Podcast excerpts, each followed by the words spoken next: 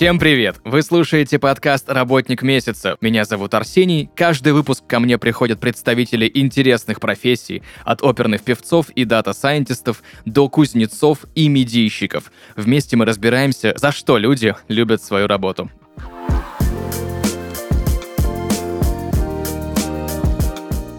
Друзья, и сегодня в подкасте «Работник месяца» сертифицированный финансовый консультант Татьяна Волкова. Татьяна, привет! Привет. Спасибо тебе большое, что согласилась сегодня поговорить про свою профессию, про финансовое консультирование. Я в этом э, мало что знаю, поэтому будем сегодня с тобой разбираться более подробно. Классно, давай. Первый у меня к тебе вопрос. Кто же такой финансовый консультант и чем он занимается? Ну, кроме очевидного, что консультирует по финансам.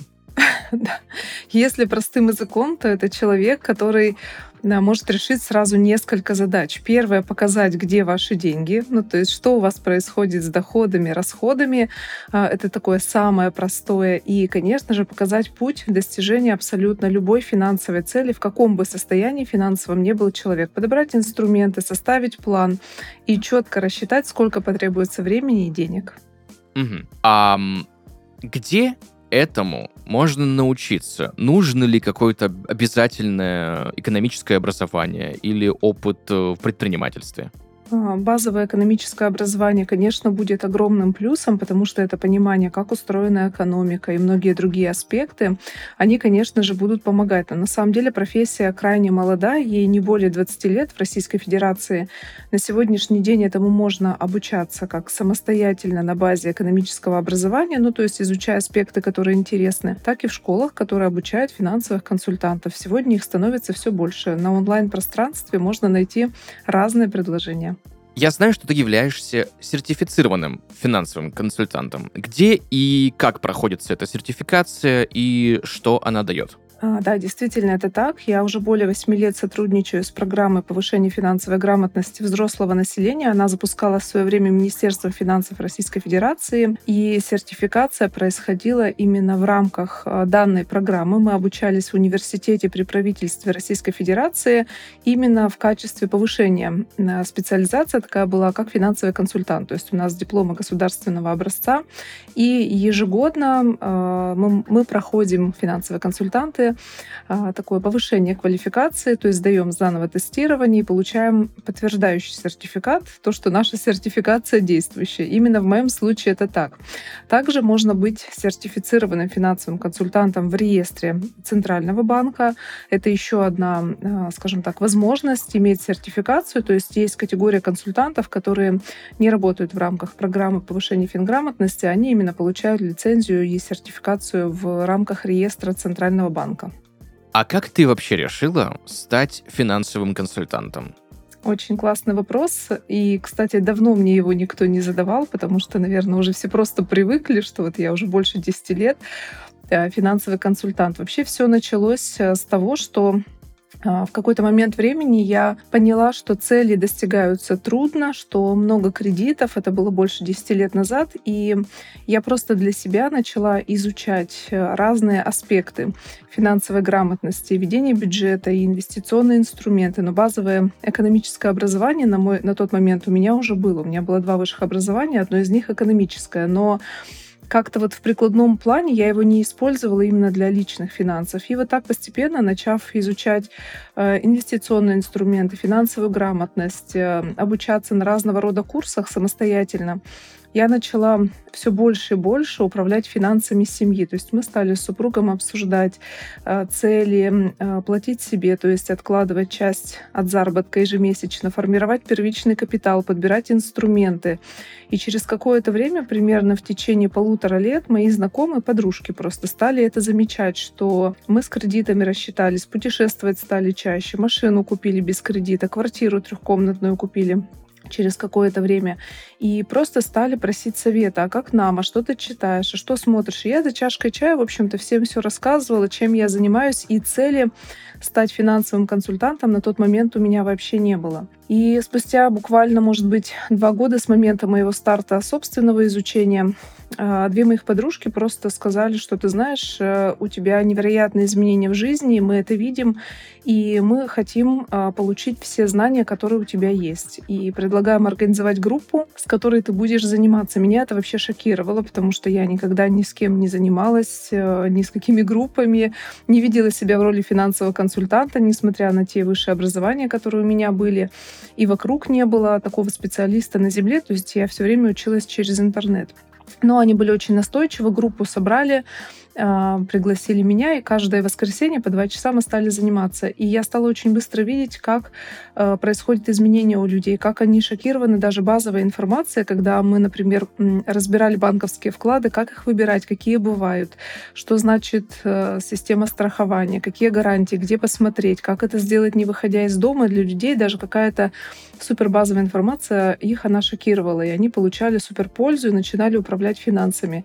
И с этого момента э, закончилась одна группа, через два месяца была собрана уже вторая э, людьми, которые были знакомые первых, кто учился в первой группе. И, в общем-то, этот процесс безостановочно продолжается уже 10 лет, но, конечно, сейчас уже в организованном формате и с дипломами, сертификациями. То есть я поняла, что я могу быть полезна людям.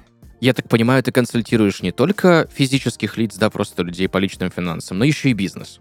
А, в большей степени физические лица, но, конечно же, за 10 лет были разные клиенты, когда мы разбирали бизнес, малый, средний, бухгалтерию, что происходит, отделяли деньги собственника от денег бизнеса, но основная а, аудитория — это физические лица, с которыми я работаю.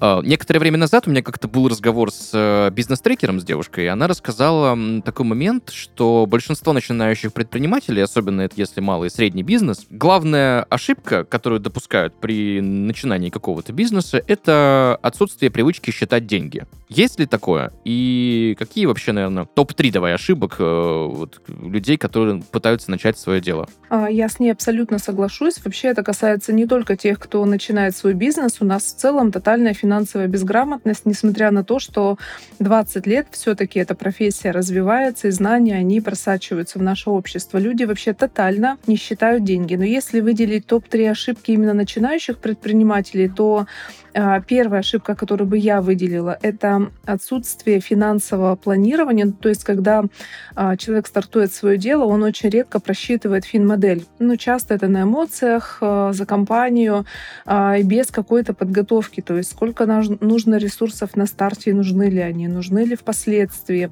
какой будет период, когда нужно содержать компанию, в общем-то, из своего кармана. И здесь важно понять, что это самая большая ошибка, это отсутствие подготовки и финпланирования. Второй э, очень важный аспект — это то, что нет разделения личных денег и денег бизнеса, когда в общем-то, один кошелек. И человек часто тратит на себя деньги компании, не ведя учет, и потом не понимает, почему у него кассовые разрывы.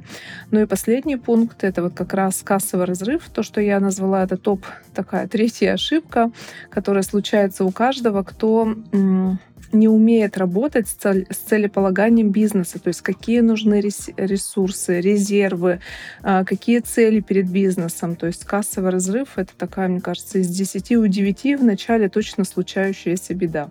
Ты знаешь, я тебе честно признаюсь, я очень рад, что мы сегодня с тобой э, разговариваем, потому что некоторое количество месяцев назад я начал вести личный бюджет. Угу. Ой, какое количество удивлений я там себе открыл, сколько там всяких трат я нашел. Да, банально вот я посчитал, сколько я условно трачу в день на кофе где-то. Так.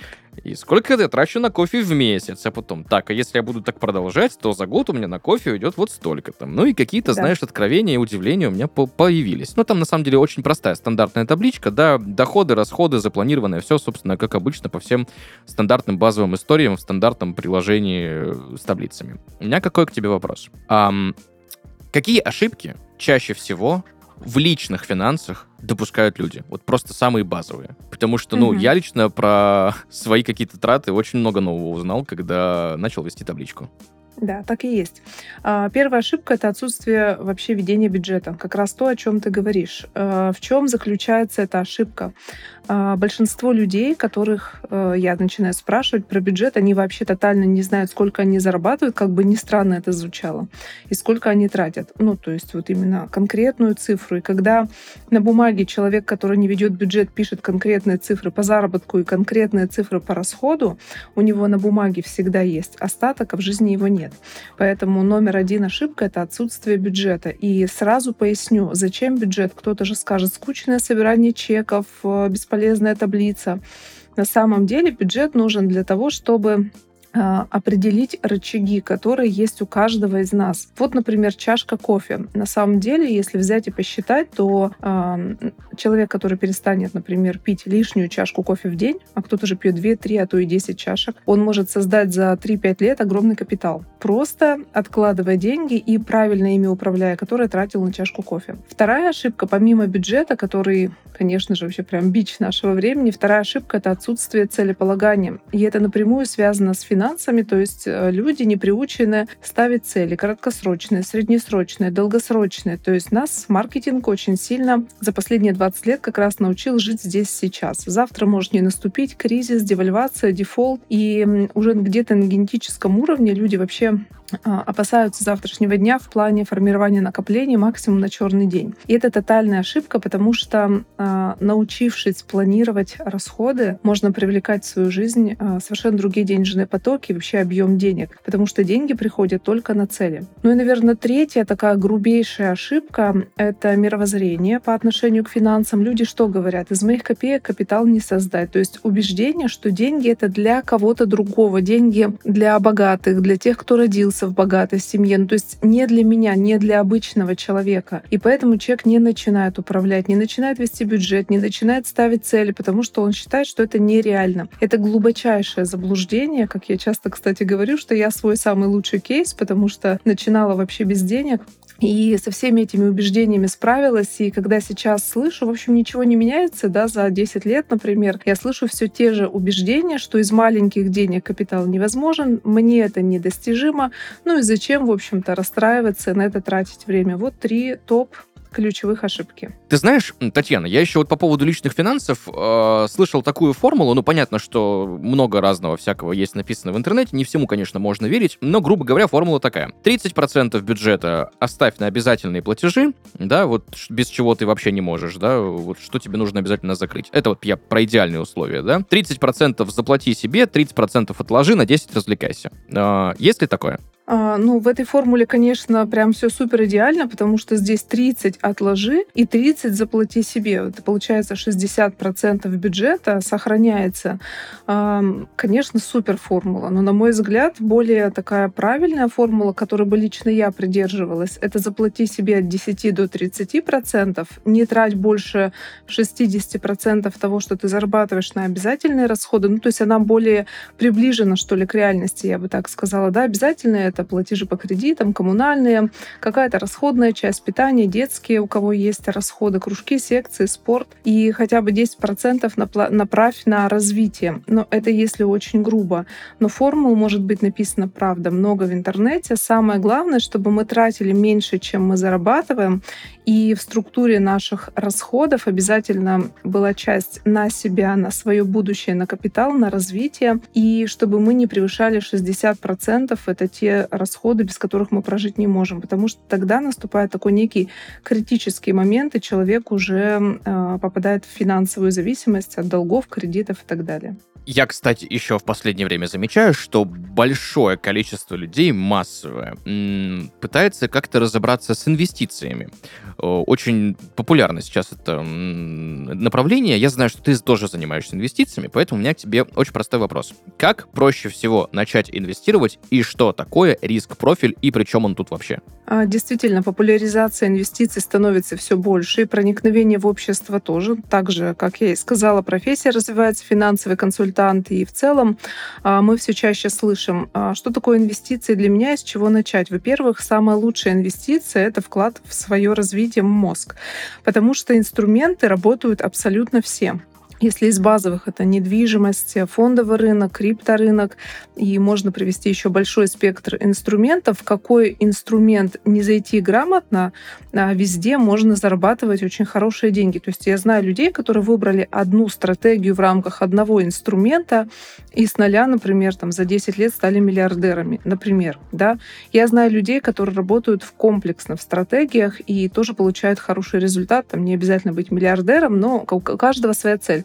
Как начать в инвестициях? А, на мой взгляд, выбрать инструмент, который больше соответствует вашим целям. Например, если нужно больше спекуляций, такой, знаете, вот активный характер у человека, сейчас поговорим про риск-профиль, то здесь скорее либо фондовый рынок, либо крипторынок, когда колебания цены высокие, и можно на этом в каждом дне зарабатывать. Если человек, например, очень консервативно относится к уровню риска, ну то есть он вообще не готов рисковать капиталом, то ему может подойти, а, например, часть облигаций, часть недвижимости, если у человека много времени, и он хочет час по чайной ложке, да, то это будет совершенно уже другой стратегией, например, регулярная покупка акций, облигаций или вложение в недвижимость. Но здесь самое главное правило — понять, что а, без знаний очень сложно получить результат. Даже опираясь на финансового консультанта, все равно я рекомендую вникать, потому что консультант консультанту рознь. И вы должны понимать, а, какого результата вы ожидаете, что такое психология инвестора. И вот здесь как раз основным является риск риск-профиль. Риск-профиль — это отношение к риску, очень простым языком. И он бывает совершенно консервативный, бывает умеренный, бывает агрессивный. Консервативный — это когда человек вообще не готов рисковать. Например, ему 50 лет, он понимает, что 5 лет он еще поработает, но через 5 лет он уже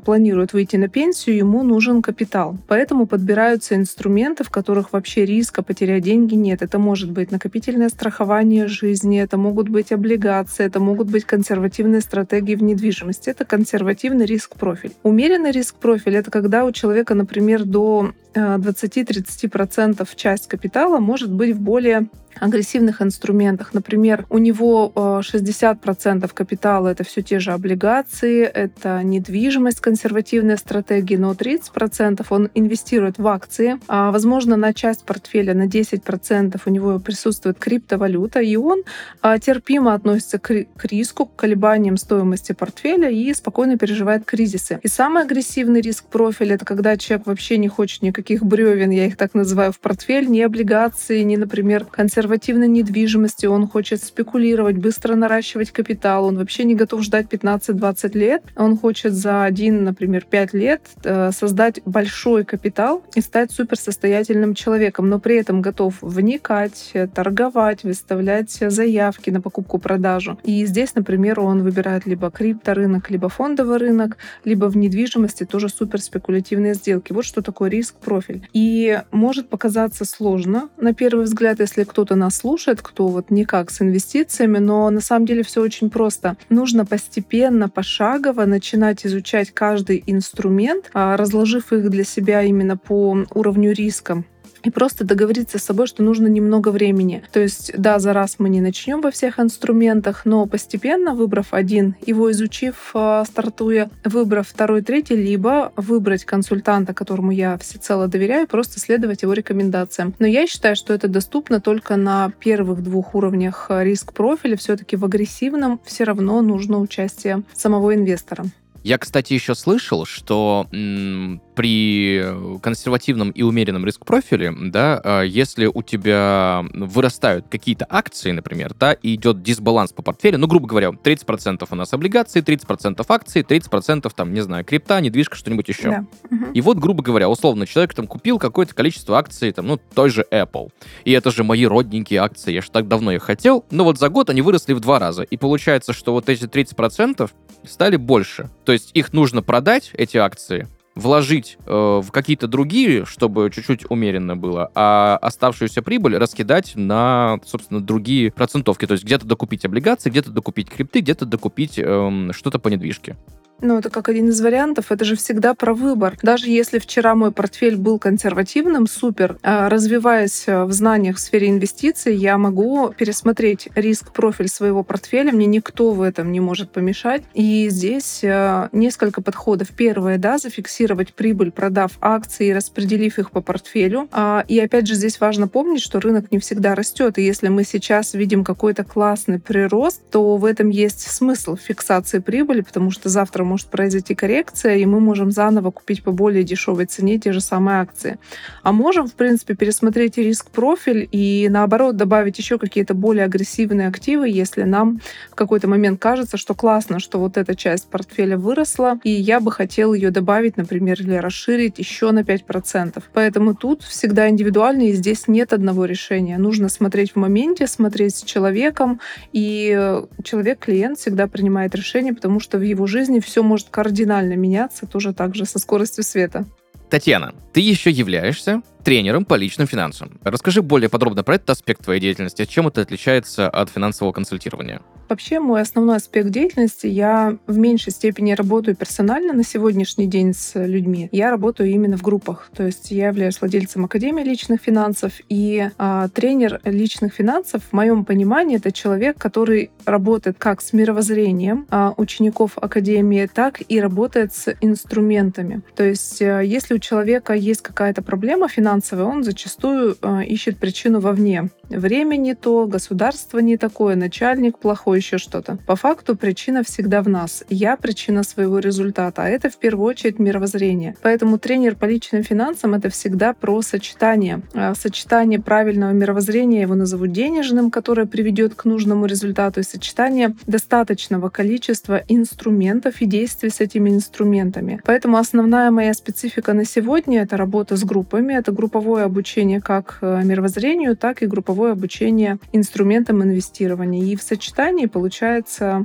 работа над теми результатами, которые нужны в личных финансах. Своя академия. Давай об этом тоже подробнее. А, да, Академия личных финансов э, именно в онлайн-формате на сегодняшний день уже порядка четырех лет. А вот совсем скоро исполнится четыре года. До этого я Работала в офлайне именно как финансовый консультант, также вела и группы, и персонально консультировала более 7 лет. Мы на сегодняшний день являемся такой одной из крупных э, онлайн-школ, которая именно обучает инструментам инвестирования, денежному мышлению. И на данный момент более 40 тысяч выпускников в Академии. Слушай, это очень круто. Да. Мы влияем на нацию, это сто процентов. Я, кстати, знаю, что ты еще являешься финансовым консультантом портала вашефинансы.рф, да, тоже такой есть. Да, верно. А, это как раз портал, который появился в рамках программы повышения финансовой грамотности взрослого населения. На этом портале сконцентрировано всегда множество доступных материалов, калькуляторы, разного рода статьи, периодически проходят конференции а, на разных абсолютно площадках. Например, я выступала многократно на площадках э, Центрального банка Минфина, Национального центра финансовой грамотности, на площадках разных э, вузов, университетов по стране, где в рамках э, программы повышения финграмотности проводятся какие-либо мероприятия. То есть это и информационный портал, где можно найти калькуляторы, статьи про личные финансы, учебники, какие-то ссылки, игровые темы. Также можно найти информацию про мероприятия, которые проводятся в рамках этой программы.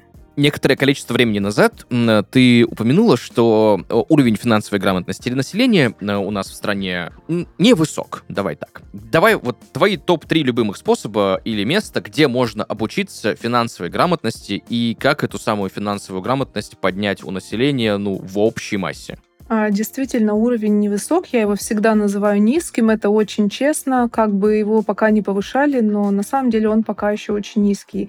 Этому свидетельствуют э, поступки людей, которые я вижу в каждом дне. А, Топ-3 правила, как обучиться. Первое правило, а, конечно же, можно обучаться самостоятельно, а, просто поняв, что я хочу разбираться в теме финансов. Это сегодня огромное количество доступных книг в аудиоформате, в бумажном формате, где можно на самом деле почерпнуть очень много знаний как из зарубежной литературы, так и из отечественной литературы. Можно слушать в машине, на прогулках, можно читать всей семьей. Есть очень много литературы литературы детской, взрослой. Где можно найти все про целеполагание, бюджет, инвестирование и так далее. Но, на мой взгляд, это такой один из самых э, долгих путей, потому что нужно еще знать, что изучать, нужно не сбиться с этой дороги, нужно не отвлечься и, в общем-то, довести дело до конца, еще и практиковать. Второй способ обучиться финансовой грамотности — выбрать наставника э, и обучаться либо персонально, либо э, в онлайн-формате, в групповом. Так, например, как у нас ученики обучаются в онлайн-академии, они выбирают нас как наставников, меня в частности, и обучаются обычно поэтапно скажем так, по ступеням у нас есть супер базовый курс по финграмотности, да, посложнее уже инструменты. И сегодня таких предложений на онлайн-пространстве достаточно. Самое главное — быть очень внимательным, потому что особенно а, с событий 2020 года начиная появилось очень много книжных экспертов, диванных экспертов, которые сами никогда не инвестировали. Например, лично знаю псевдоэксперта по финансам, который э, до пандемии вещал про грамотное путешествие, и в силу того, что границы были закрыты в пандемию, уже через месяц стал экспертом по финансам. К сожалению, а, легкий вход в онлайн-рынок — это а, то, что ну, способствует таким процессам. Поэтому выбрать себе наставника, обучаться либо персонально, либо в группах а, онлайн или офлайн. Ну и третий способ — это пойти, может быть, более таким длинным путем, получать экономическое образование, но быть готовым к тому, что Э, бухгалтера, экономисты, э, получая образование, они не думают про личные финансы, к сожалению. Их учат управлять финансами предприятия. И у меня сегодня огромное количество в наставничестве людей, бухгалтеров, экономистов, которые как будто бы открыли Америку, приходя к нам в обучение э, и понимая, что да, у нас есть знания, но все было приложено к предприятию. Мы также не вели бюджет, мы также не ассоциировали эти знания со своим личным домохозяйством. Поэтому этот путь, он тоже долгий, потому что минимум 5 лет обучения, если второй выше, это 3 года обучения. А, знания не прикладные к личным финансам, но это тоже как один из способов иметь такое базовое фундаментальное экономическое образование, но делать это для себя. На мой взгляд, самый быстрый — это второй вариант сегодня — выбрать наставника и у него обучаться. Знаешь, есть у меня один вопрос. Меня он не беспокоит, но зато беспокоит э, большое количество людей. И всегда хотел задать его специалисту по финансовой грамотности. Угу. Почему не нужно или все-таки нужно переживать из-за волатильности курса национальной валюты? Очень хороший вопрос. Ответ начну издалека, да. Во-первых, я считаю, что абсолютно каждому нужно понимать, а, живя в Российской Федерации в частности, что национальная валюта была, есть и будет волатильной. Ну, по крайней мере, в том, а, при той экономике, в которой мы находимся. И я считаю, что это понимание очень важное, потому что даже за последний год мы увидели а, обесценивание национальной валюты до 60 с лишним процентов э, в течение очень короткого периода, менее чем за год, в рамках полугода. И это очень много. И здесь вопрос не про то, нужно ли переживать. Здесь, наверное, вопрос про то, нужно понимать, а как это влияет на мою каждодневную жизнь. Ну, то есть вчера огурцы я покупал, например, по 100 рублей, а сегодня курс э, рубля обесценился на 50%, и огурцы стали стоить 150 рублей. То есть нужно четко понимать взаимосвязь, что мы пока живем в развивающемся государстве. И у развивающегося государства, у любого развивающегося государства есть свои важные моменты в экономике. А, очень много ввозится из-за рубежа сырья, продуктов, стройматериалов, и мы напрямую зависим от того, сколько стоит национальная валюта. Как бы, может быть, нам не преподносили то, что происходит здесь, это нужно понимать каждому тотально, потому что на наши каждодневные расходы это сказывается напрямую что нужно понимать и, в общем-то, беспокоиться или не беспокоиться. Я э, считаю, что не нужно там волноваться, стрессовать, потому что обычный человек следит за курсом, когда он уже вышел из берегов, да, когда уже доллар по 100 рублей. Здесь нужно в каждом дне думать о защите валютных рисков. Но это как раз и есть финансовая грамотность. То есть понимая, что я тружусь, зарабатывая деньги, э, а они могут обесцениться вот так мгновенно, обесцениванием именно национальной валюты, нужно иметь инструменты, которые защищают. Что это может быть? Раньше все напрямую покупали валюту, ну, более-менее грамотная, на часть средств покупали доллары, евро и так далее. Сейчас это не совсем актуально в силу санкций, разного рода запретов. А здесь могут быть, например, как вариант, а, грамотно подобранные облигации, например, экспортеров или еврооблигации. Здесь могут быть для защиты подобраны акции в рублях, но тех из нефтегазового сектора компаний, которые получают валютную выручку, и за счет переоценки стоимости компании мы будем опережать валютные риски. И это может быть инвестирование через зарубежных брокеров напрямую в валюте, что будет нас уберегать от этих рисков. То есть прям стрессовать и беспокоиться я, конечно, не, не рекомендую, но понимать, что этот риск, он точно есть, и этот риск точно будет, однозначно нужно. Финансово грамотный человек в первую очередь работает именно с валютными рисками, с сохранением покупательной способности своих денег. Какой бы, кстати, сумма ни была, это микросумма, средняя сумма и какая-то огромная сумма сохранения покупательной способности — это первая цель. Татьяна, что в твоей профессии для тебя самое сложное? Классный вопрос, кстати. На сегодняшний день, наверное, таких сложностей нет, потому что есть а, гигантский опыт. В начале пути самое сложное было то, что ты доносишь до человека ответ на его вопрос, показываешь путь реализации любой цели, какую бы он ни обозначил, а он говорит, мне это не подходит. Ну, по разным причинам. По причинам того, что это не быстро, что он искал волшебную таблетку, что мировоззрение не дотягивает до того, чтобы системно работать с личными финансами. Вот в начале пути это было невероятно сложно, когда ты понимаешь, что решение есть, ты его показываешь, а человек, э, ну, в общем, остается там, где он есть. Но с течением времени я просто поняла, что люди разные, им нужно время, чтобы созреть и прийти к какому-то решению. Я вижу это на практике, что возвращается огромное количество людей, с которыми я когда-либо контактировала, и им нужно время, чтобы созреть. Например, у меня есть э, такой яркий э, кейс, да, назовем это так, моя близкая подруга, которой я рассказывала тотально все, что я делала в самом начале пути, она только через 10 лет созрела к инвестициям. Ну, это ее выбор. А за что ты любишь свою работу? Работа у меня классная. Я очень люблю свою работу за результаты. А, благодаря знаниям, которые я передаю, я вижу, как трансформируется жизнь людей, которые начинают изучать финансовую грамотность, инвестиции. И если проходит уже а, хотя бы год, два, три, я всегда говорю, что через год человека уже не догнать, который системно обучается, развивается. И когда я вижу кардинальную трансформацию личных финансов у человека, ну, например, он жил от зарплаты зарплаты до зарплаты, снимал жилье э, и не мечтал о покупке своего жилья. Все было сложно, вечно звучало «нет денег». Прошло несколько лет, может быть, два-три года, и у него несколько источников дохода. Он купил квартиру э, не в провинциальном городе, о котором он даже и не мечтал, а купил, например, в Москве. Это я сейчас реальный да, пример рассказываю. Путешествует, инвестирует в разные направления и вырос в доходах в 3, в 5, порой в 10 раз. Вот это, наверное, самое классное, когда ты еще в начале беседуя с человеком, показываешь ему путь, показываешь потенциал, к чему это придет, и уже понимаешь, если он сделает эти шаги, как кардинально изменится его жизнь. Ну и, конечно, конкретный результат, каких вокруг меня, к счастью, просто невероятное количество, очень вдохновляет на э, новые встречи с учениками, знания, передачу, усилия. Просто открытый эфир, у меня их уже очень много, я и на YouTube выкладываю постоянно, в соцсетях провожу.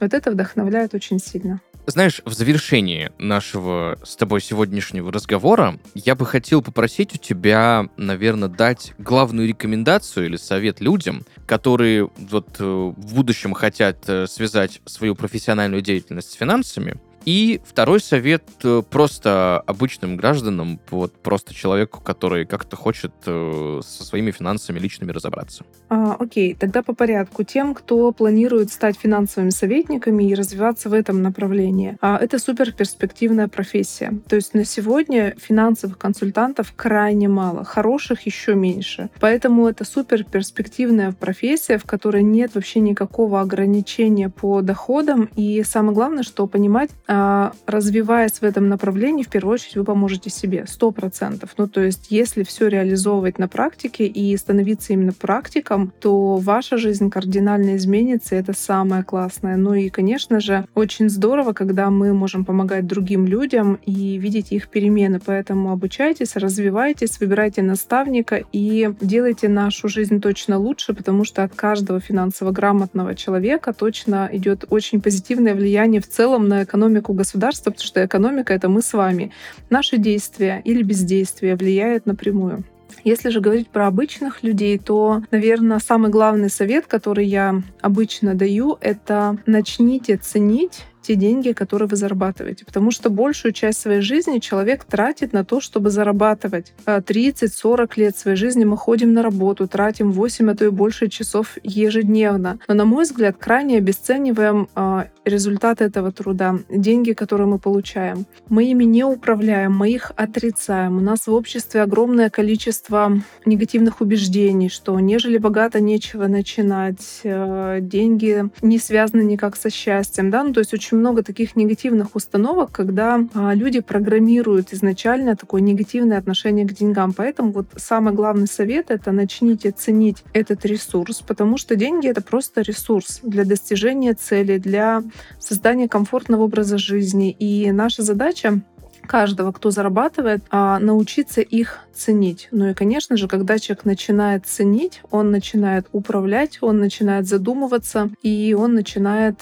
э, относиться совершенно по-другому. Ну и ставьте цели, потому что деньги приходят только на цели, и даже просто начав работать над э, расходами, над их планированием из позиции «хочу», а что бы я хотел, как бы я хотел прожить год, а что было бы наилучшим результатом, что бы я хотел увидеть, куда бы я хотел съездить, вы незаметно для себя начинаете привлекать новые денежные потоки. И, конечно, до этого нужно, может быть, дорасти, к этому нужно созреть, но работает это именно так, потому что я причина результата, и если в моей жизни недостаточно ресурсов, то виновата в этом только я. вот. Поэтому цените деньги, тогда все будет э, получаться. Великолепно. Спасибо тебе большое за эти прекрасные советы. Друзья, сегодня в подкасте «Работник месяца» сертифицированный финансовый консультант Татьяна Волкова. Татьяна, еще раз спасибо тебе большое за то, что у нас получилось с тобой сегодня поговорить про, твою, про твою профессию, про финансы, про личные финансы, про то, как это выстраивать, про повышение финансовой грамотности, про вот эти мелкие моменты, о которых мы даже не задумываемся. Ну, казалось бы, чашка кофе, да, каждый день да. одна а сколько в итоге за 10 лет денег на это уйдет. В общем, спасибо тебе большое еще раз. Да, спасибо и вам. Было очень приятно. Это взаимно.